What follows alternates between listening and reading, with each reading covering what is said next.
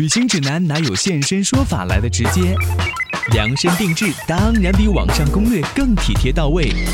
分享您的专属经验，畅聊旅途中的奇闻趣事。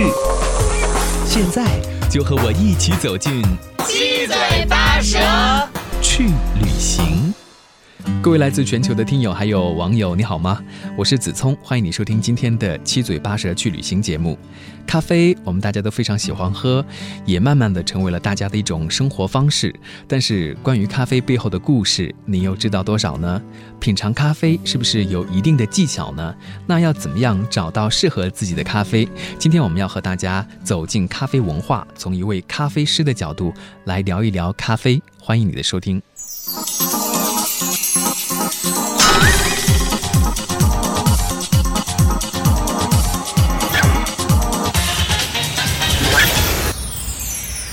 首先，非常欢迎来到我们今天直播间的嘉宾魏华，你好。哎，你好，主持人。魏华是来自于维咖啡的咖啡师啊，是的啊，你自己应该是很喜欢咖啡吧？从什么时候开始从事咖啡师这个工作的呀？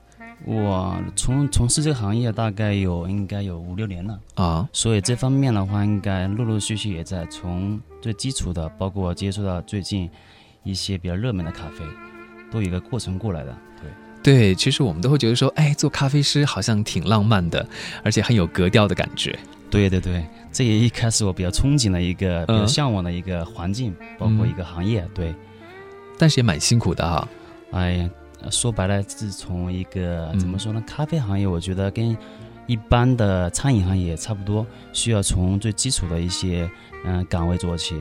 包括一些最辛苦的活做起。对对，其实餐饮行业，我记得，呃，那像张兰，他就说是勤行，是勤快的勤，很勤劳，就是其实还是要花很多的时间去学习的。特别是像咖啡这种东西哈，背后的知识文化都很多。对对对，咖啡的种类也有很多。是的，嗯，所以像魏华的话，你就需要去研究。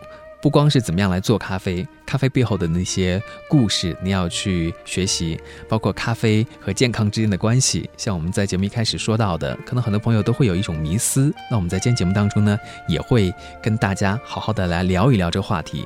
那我很好奇的是，你自己作为咖啡师，那每天会制作很多的咖啡给客人，啊，满足客人的需求。那对于你自己来说，有没有自己特别喜欢的一款咖啡，还是说，所有的咖啡对你来讲都是一样的？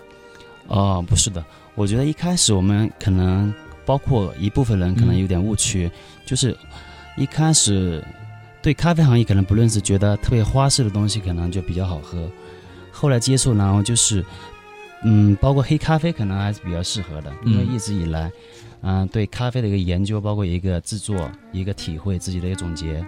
慢慢的去品尝，也需要一个训练的过程。嗯，所以后来就觉得微咖啡的一个款式，就美式咖啡还是比较不错的。嗯，哎，我觉得可能喝咖啡有的时候也像喝酒一样，可能有一个过程。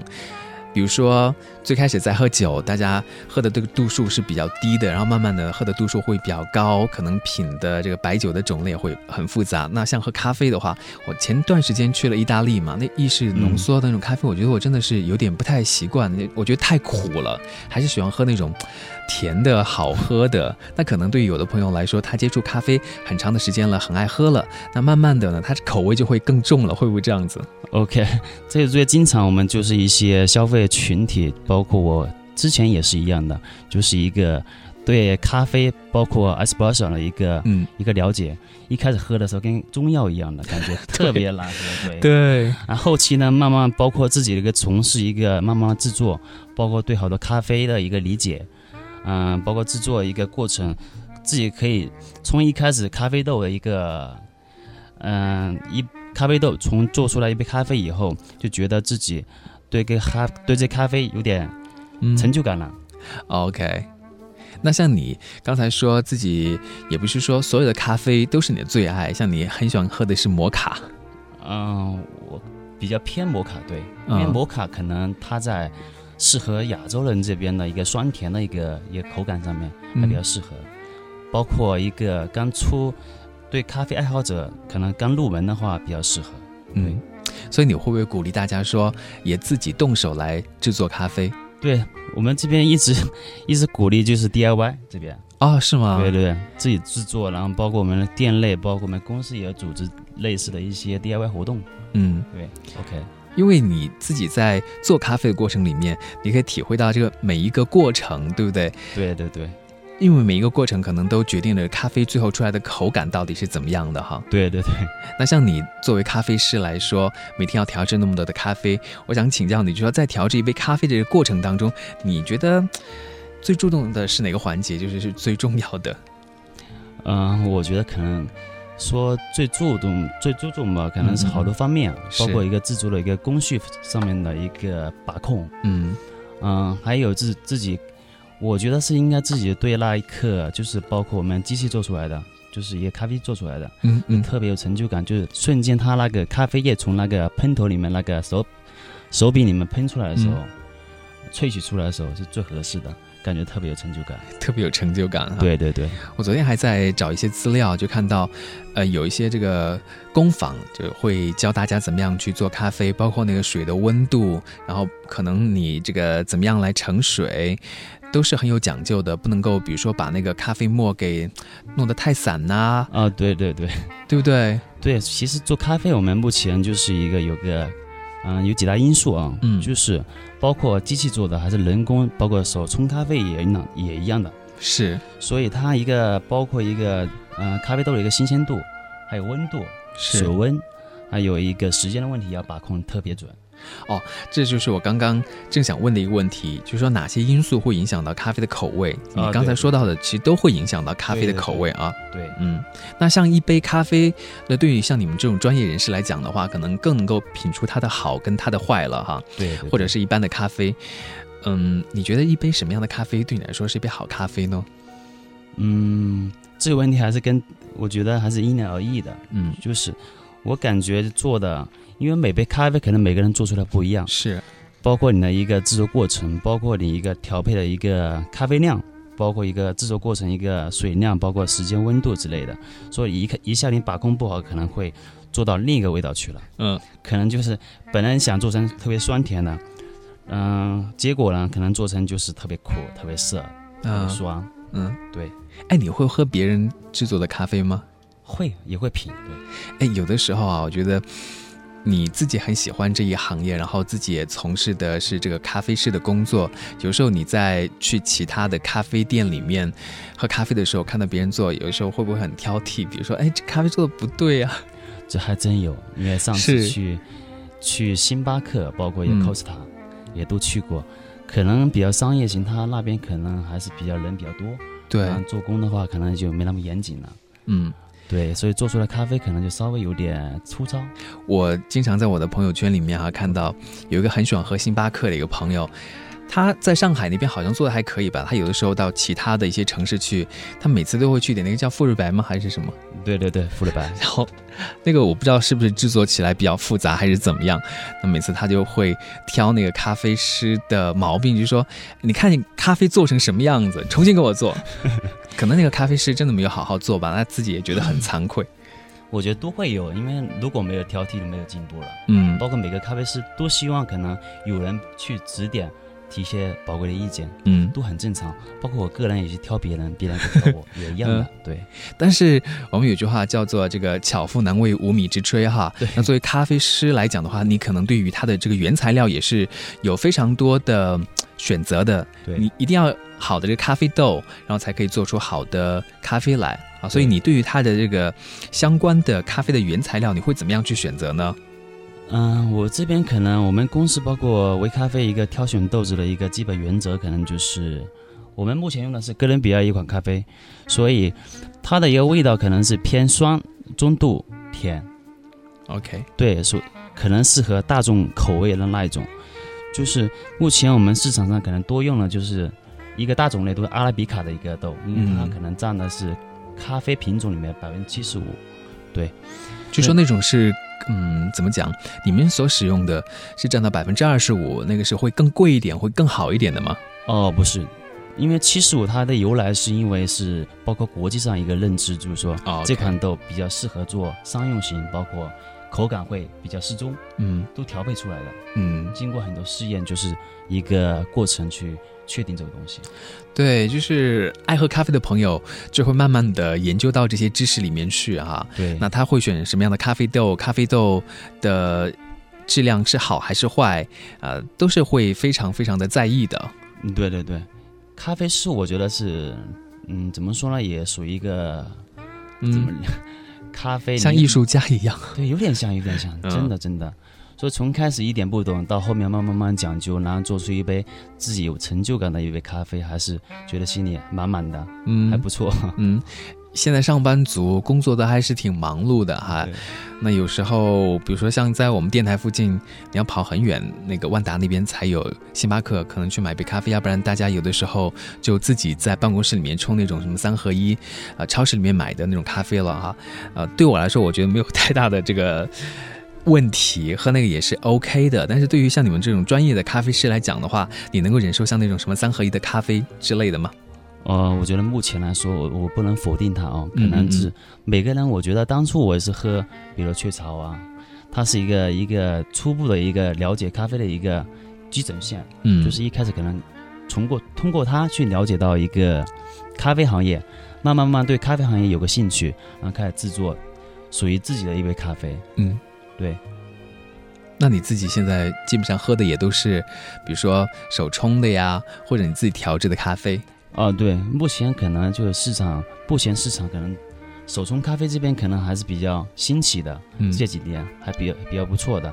我个人也喜欢就精品咖啡，目前呢也就手冲咖啡也是一种了，比较冲出来，包括它的一个自己把控的一个 DIY 的一个、嗯一个一个过程，特别舒服，让人愉悦。嗯，对。其实我有的时候觉得，比如说喝咖啡，它可能不仅仅是喝的咖啡本身哈。你说我们用那种速溶咖啡喝一杯，呃在早早上的时候提提神也是 OK。但是很多朋友其实喝咖啡是讲究。一种整体的感觉，到咖啡店里面去，那个氛围，对不对？还有跟人的这个互动，还有品尝到自己这个喜欢的这咖啡师做出来的这咖啡，嗯、那种感觉就是很不一样的。呃，对对对，我觉得一杯咖啡可能是只是一个一个饮品而已，嗯可，能它更针对的是一个生活方式。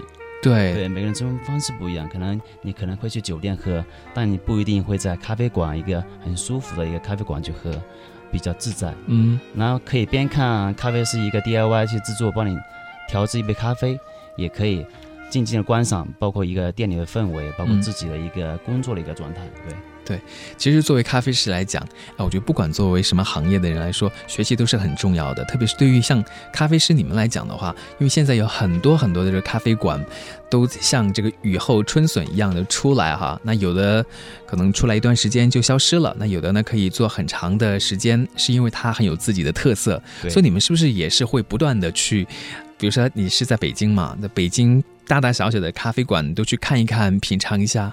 哦，都会有。我觉得每个店、每个咖啡主题馆都有自己的一个主题，所以说它也有它的存在的意义。包括我们咖啡微微咖啡也一样的，我们主打的是一种韩式风格的，包括一个休闲浪漫的一个生活方式，嗯一个咖啡厅。所以好多店我们也经常去看，也值得我们学习的地方很多，嗯也在慢慢改。包括我们工艺，嗯、手冲，包括一个咖啡制作的一个工艺，包括氛嗯、咖啡氛围的一个一个设计，都有有进步，对，也需要加强，对对，像你刚才那个魏华说到，你们是韩式咖啡是吗？对，韩式休闲，对，韩式休闲，大家到比如说韩国去首尔去，嗯其实有的时候。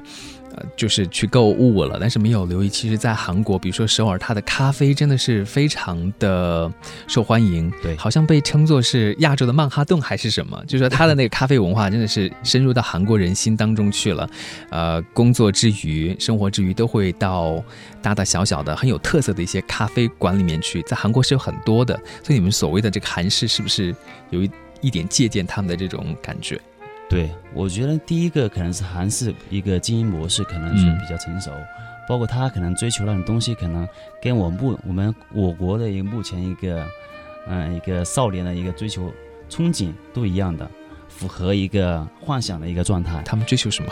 对他们追求的是一种比较哎比较可能韩式电视剧里面的一个很浪漫的那浪种什么漫，包括一个情怀的东西。？OK，所以我们咖啡店也依照个人的一个感官，包括一个一个兴趣、一个自己爱好，做出了一个这样的模式。然后今年包括嗯、前几年也一样的，就受到很多中国人的一个青睐，就是也正在在中国也慢慢崛起了一一一种这样咖啡的一个韩式风格，对。嗯。哎，大家如果有机会的话呢，可以去感受一下哈，不用去首尔，到维咖啡去感受一下。啊、还有一个问题，我也想请教一下魏华，就是咖啡有不同的种类，呃，有的时候种类太多，我们是蛮难去辨别的。你可不可以告诉大家，就怎么样来辨别不同的咖啡呢？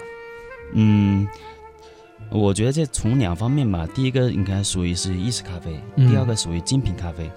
其实意式咖啡呢很难分辨，就是说可能它有一些点缀的东西，包括摩卡，大家可能都知道上面有奶油，嗯包括是勾花都有的，就可能嗯、意式咖啡可能多样性的。但是没有说像精品咖啡那样去比较单一性，需要去品才能品出来。啊，这杯咖啡可能是摩卡，包括是哥伦比亚的曼特林之类的。，OK，对，啊，所以这是你教给大家的这个辨别的技巧，是吧呃，也不是，就后需要大家去从最基本的一个一个咖啡豆去了解一个，慢慢去品，包括一个，比如说从嗯了解一个咖啡豆的一个由来，包括是采摘呀、嗯一个处理方法，包括烘焙，这些都要去学啊。呃，需要了解，可能需要了解。如果最直观的话，可能就需要就自己去经常去咖啡店去品尝。嗯，比如，说一个咖啡师给你做了个摩卡，嗯，属于精品哦，精品咖啡。哎，什么叫精品咖啡啊？精品咖啡俗称我们就是说黑咖啡，哦，对，是没有放东西的那种吗？对，没有加糖，没有加奶那种。嗯对。，OK，可能对中国人来说还是比较，因为目前中国人还是崇尚一种健康的生活方式啊，嗯所以对这方面可能比较对对健康比较注重一点。目前精品咖啡也在中国的话比较受宠，对，因为对健康包括嗯某方面多还还还行，黑咖啡，哎，像那个星巴克那种什么萃取咖啡，一天二十四小时一直在滴那种，每天生产不了多少杯的那种是吗？哦，那属于是一种一种冰滴咖啡，我们、嗯我们之前其实叫冰滴咖啡，它是一种比较豆子比较昂贵的，包括它一个制作过程时间非常久。嗯。它是用那个一个一个冰跟水的一个综合一个体，去长时间一个冷萃的过程去把它滴出来的，嗯通过一个冰化了，然后穿透那个咖啡粉去一个浸泡出来的一个咖啡。嗯所以说是它做出来也需要也需要冰冻冷藏一个冷藏一个大概十多个小时。这过程真的是很花时间的。对对对，嗯，哎，像我上次到那个巴厘岛去嘛，巴厘岛当然最有名的就是那巴厘岛个猫屎咖啡哈。然后我最开始没喝过，我就觉得说，哎，这咖啡是不是会很特别？但其实喝了之后，我觉得哎还好，可能我没有进入到那种品尝咖啡的境界里面去。我 我觉得巴厘岛应该还可以，因为那边应该属于是热带一个风情一个地方吧。嗯所以一般偏热带一点的地方呢，一个咖啡豆，包括一个嗯、呃种植的一个区域还是环境还比较好的，嗯所以出来的咖啡品种应该还是不错的。嗯，对。哎，像在国内的话，一般你们的咖啡豆都是从哪些地方来的呢？咖啡，因为我们目前是也有像云嗯、云南，嗯现在云南应该在中国的话，应该占到百分之九十九十多吧，至少嗯九十、就供应全国的一个一个基数这么大。嗯所以目前云南像这样小颗粒的一个咖啡豆比较受宠，因为它可能有报道，就是说它跟哥嗯、墨西哥的一一款就是墨西哥的风情，呃咖啡豆比较相似，对，对，哎，有的时候就是如果我们以咖啡作为旅行的主题啊，去呃走一走，其实也蛮不错的。还不错，对。嗯因为目前中国可能就在云南，比如说云南、广东、广西、海南、台湾都有，对种植的基地，大家可以去看一下，对。对，就好像现在也有一些旅行主题是以茶作为这个线索的，哦大家可以去体验什么采茶，因为我们这很少就是去真正的看到这个源头到底是怎样的。像那咖啡豆是长在树上的，还是长在树上呢，对，它开的花有点像茉莉花，嗯？那花瓣就是白色的，对，我觉得这个可能很多在城里面的朋友可能都很少接触到。而且它结出果实有点像樱桃，嗯，红色的，红色的对吧？对对对，嗯。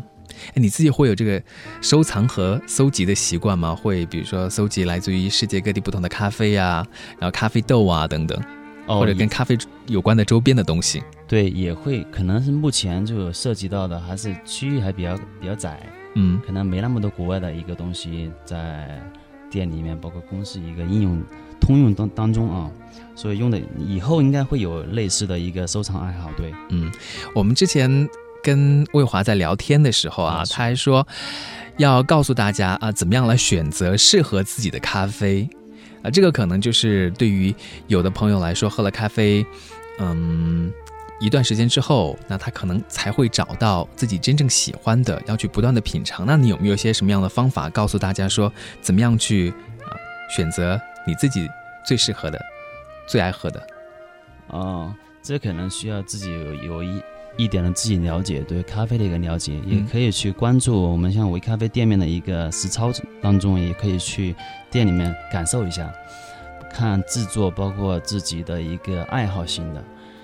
可能目前中国刚才也说过，就是，嗯、可能中国人偏喜好那种比较嗯酸甜、中度的那种，比如说什么样的咖啡、啊？比如说摩卡、就是那啊你喜欢的那种，摩卡，对，嗯。还有就是埃塞俄比亚嗯。等等，好多。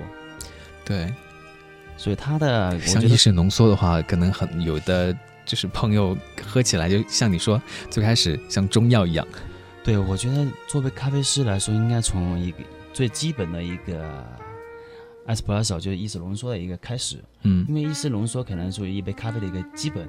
嗯如果说意式浓缩你没做好的话，可能后期的一个东西可能都口感都不是太好。嗯对，最最基本的一个一本一款咖啡，因为包括花式咖啡，它也是在一个意式浓缩上面的一个一个添加一个点缀的东西。嗯。对，啊，我们再回到刚才那个话题，就是怎么样让大家在众多的咖啡当中选择最适合自己的啊？你就建议大家，呃，叫什么？要了解这个咖啡的这个品质，对吧？咖啡的这个口味，对。嗯嗯，其实可以，我觉得自己可以去，包括查一些资料，包括去店里面感受，也可以像一些一些豆子，也可以去买回家去一些实操 DIY 都嗯 OK 的，也可以去店里，像我们有我们公司微咖啡也有一些，嗯，包括这方面培训，也可以关注一下，对，自己去学着做一做哈。对对对，嗯我们有像活动之类的，有有亲手做那种东西的活动，嗯，哎，像你作为咖啡师来讲的话，我很好奇有没有什么样的咖啡对你来说，就是做起来是蛮有难度的，就不像有的咖啡可能很容易的就做出来了。呃，我觉得是拉花，嗯意式蜡花。这要学是吧？操练很久。对，我觉得特别难。我觉得当初可能是刚学的时候，学了三个月，天呐，天天不知道拉什么东西，就拉个小星嘛，有一个嗯星星状的一个东西。那个是很难吗？我们看到那个上面的可能形状就是对，我也觉得特别，好像看起来特别容易。对，看起来很容易，当自己去拉的时候就特别难。对，它是很难掌握哪一部分呢、它主要是可能就是你一个注入的一个咖一个牛奶的一个液体一个点，包括你打奶泡的一个一个密度，包括一个稀稠度一个东西。嗯就你打的薄一点可能好拉一点，打的厚一点可能就费劲。对，这里面好多学问啊，就是对，可能我现在就说，可能一下可能表达不完整，对，可能需要自己去体验一下。嗯，对，因为我就想起来哈、像比如说茶文化里面，他们有那种茶百戏，就是在呃，我忘了是，反正就是也是在那个茶上茶的那个液体表面啊来作画，对相当于就是那种感觉。但那个茶百戏的话，它可能是也用什么。嗯特别的这些技巧吧，好像这个也是属于非物质文化遗产之类的，也是不太容易掌握的 一种技巧。其实拉花也是，有的时候我们看到网上哈那个拉花，对对对，出来的还有一些人的这个形状啊、头像啊、这个小动物啊那种，我都真不知道他们是怎么做出来的。哦，您说的这种是那种就是勾出来的，嗯嗯它纯属的勾花，然后跟拉花是完全不一样的。嗯拉花它是一个一一个牛奶液体跟一个咖啡一个融合性的一个出来一个东西，哦对，它跟勾的不一样，勾的是用奶泡，就是那种勾出来的。就哦凭自己臆想，可能喜欢比如小鹿啊，可能小猫小狗了，自己点缀出来的。哦，那个叫做勾花，对，勾花，对你说那个是拉花对，哦。所以就是跟咖啡有关的学问真的是有很多很多。对对对，这行还是蛮还是蛮深的。对，嗯，那我们在今天节目当中呢，和来自于维咖啡的一位咖啡师叫做魏华聊了一下跟咖啡有关的一些基本的知识。其实跟咖啡有关的东西还有很多，比如说，呃，品咖啡也有不同的一些技巧和步骤，还包括。我们大家有时候会觉得说咖啡喝多了会不会有一些副作用等等啊，这都是大家很关心的一些问题。那喝咖啡对于我们的身体又有什么样的影响呢？等等啊，我们会在下一次节目当中继续请魏华来给大家介绍一下啊，从大家最关心的这个健康的问题来分享他所知道的一些东西啊。我们今天再次谢谢魏华来到我们的节目当中，谢谢你。好好的，谢谢主持人。I'm not surprised, not everything lasts. I've broken my heart so many times I stopped keeping track. Talk myself in, I talk myself out. I get all worked up, then I let myself down. I tried so very hard not to lose it. I came up with a million excuses. I thought I thought of every possibility.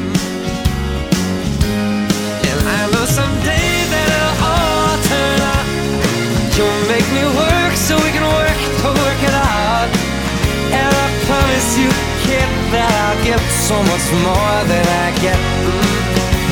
I just haven't met you yet.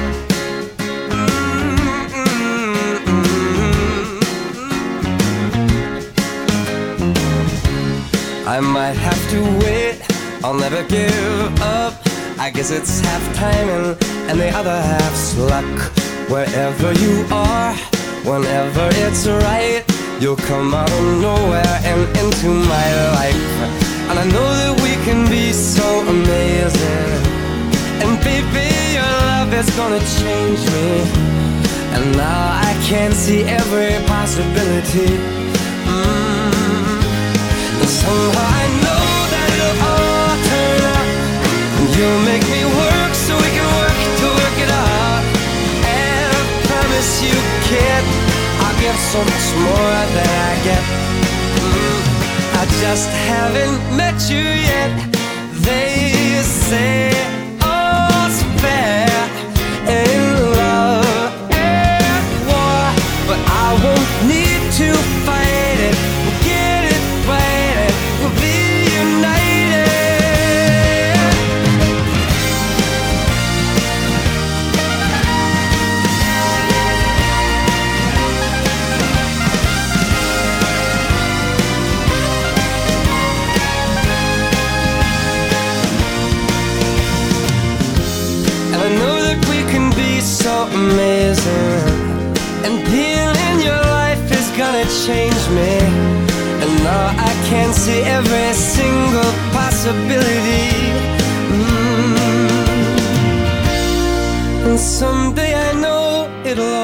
turn out.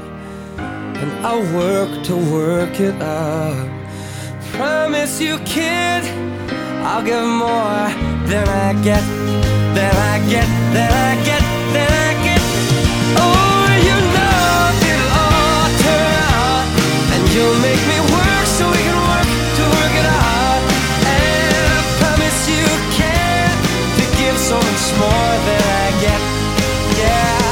just haven't met you yet.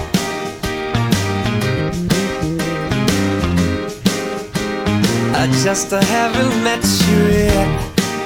Oh, I promise you can to give so much more than I get.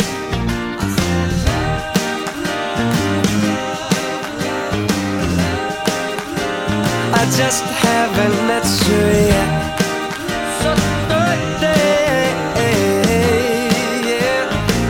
Just haven't met you yet.